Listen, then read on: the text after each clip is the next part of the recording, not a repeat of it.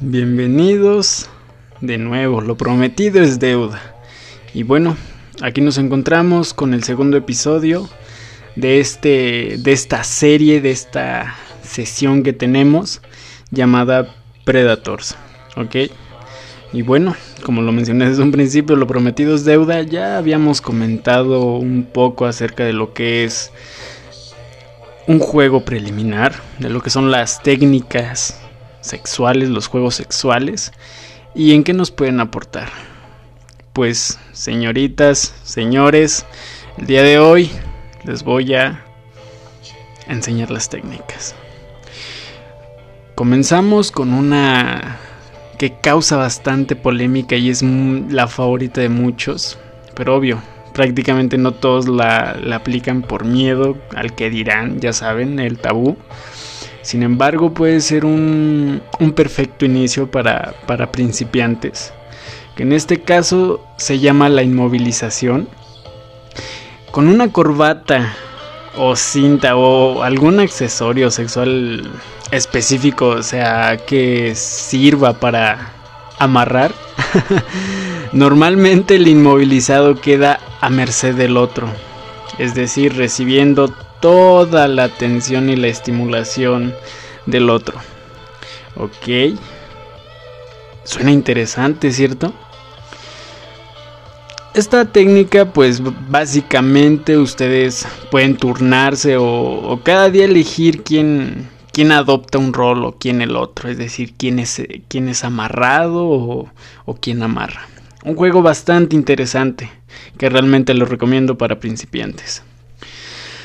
Eh, el segundo juego que me gustaría compartir con todos ustedes es uno que lleva por nombre Dados Eróticos. Este sin duda es un juego no muy conocido, sin embargo puede ser bastante divertido a la hora de aplicarlo. Que bueno, prácticamente consiste en jugar con unos dados eróticos eh, con la única regla Debes hacer lo que salga sin remedio, ni cambiarlo por otra cosa. Haces lo que te sale. Una excelente técnica, un poquito más avanzada, si la quieres aplicar, hazlo. Ya sabes, ponte creativo. Pasando a la tercera técnica, mm, esto prácticamente se ocupa bastante en las fiestas a un nivel moderado, es decir, a un nivel no tan erótico. Sin embargo, puedes llevar tú este juego a otro nivel. Por ejemplo, el verdad o reto, o verdad o atrevimiento. Es decir, por turnos, elegir si prefieren responder, no sé, a una pregunta picante de pareja o atreverte algo que a él o a ella, no sé, te proponga. Un juego también bastante interesante. Pasando a lo que viene a ser la cuarta técnica. Este requiere de bastante, ¿cómo decirlo? Bastante imaginación, bastante atrevimiento. El relato erótico. Prácticamente se trata de comenzar un relato erótico e ir construyéndolo entre los dos. Obviamente, a medida que hablen, seguro que las ganas van a aumentar. Ténganlo por seguro. Esto de preferencia, de verdad, se lo recomiendo mucho por en, o sea, en práctica. El mensaje también, si quieren poner una situación cachonda, se los recomiendo. Pero prácticamente esto es mejor llevarlo en práctica.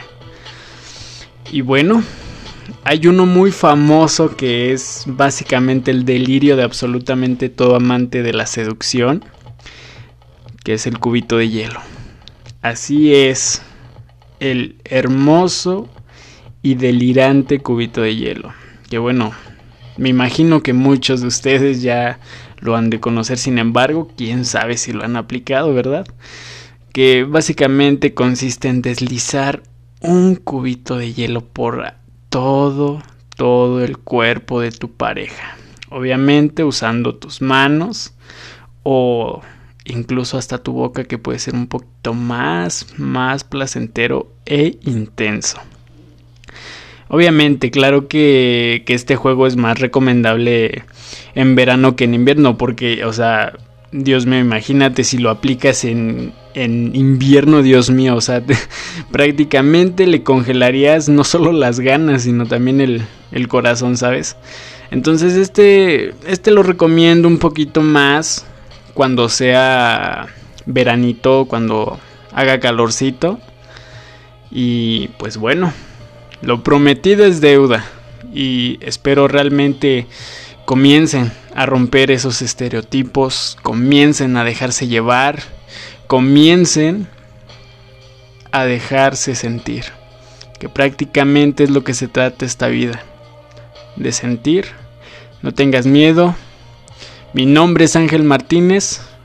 Un placer compartir esto contigo. Hasta la próxima.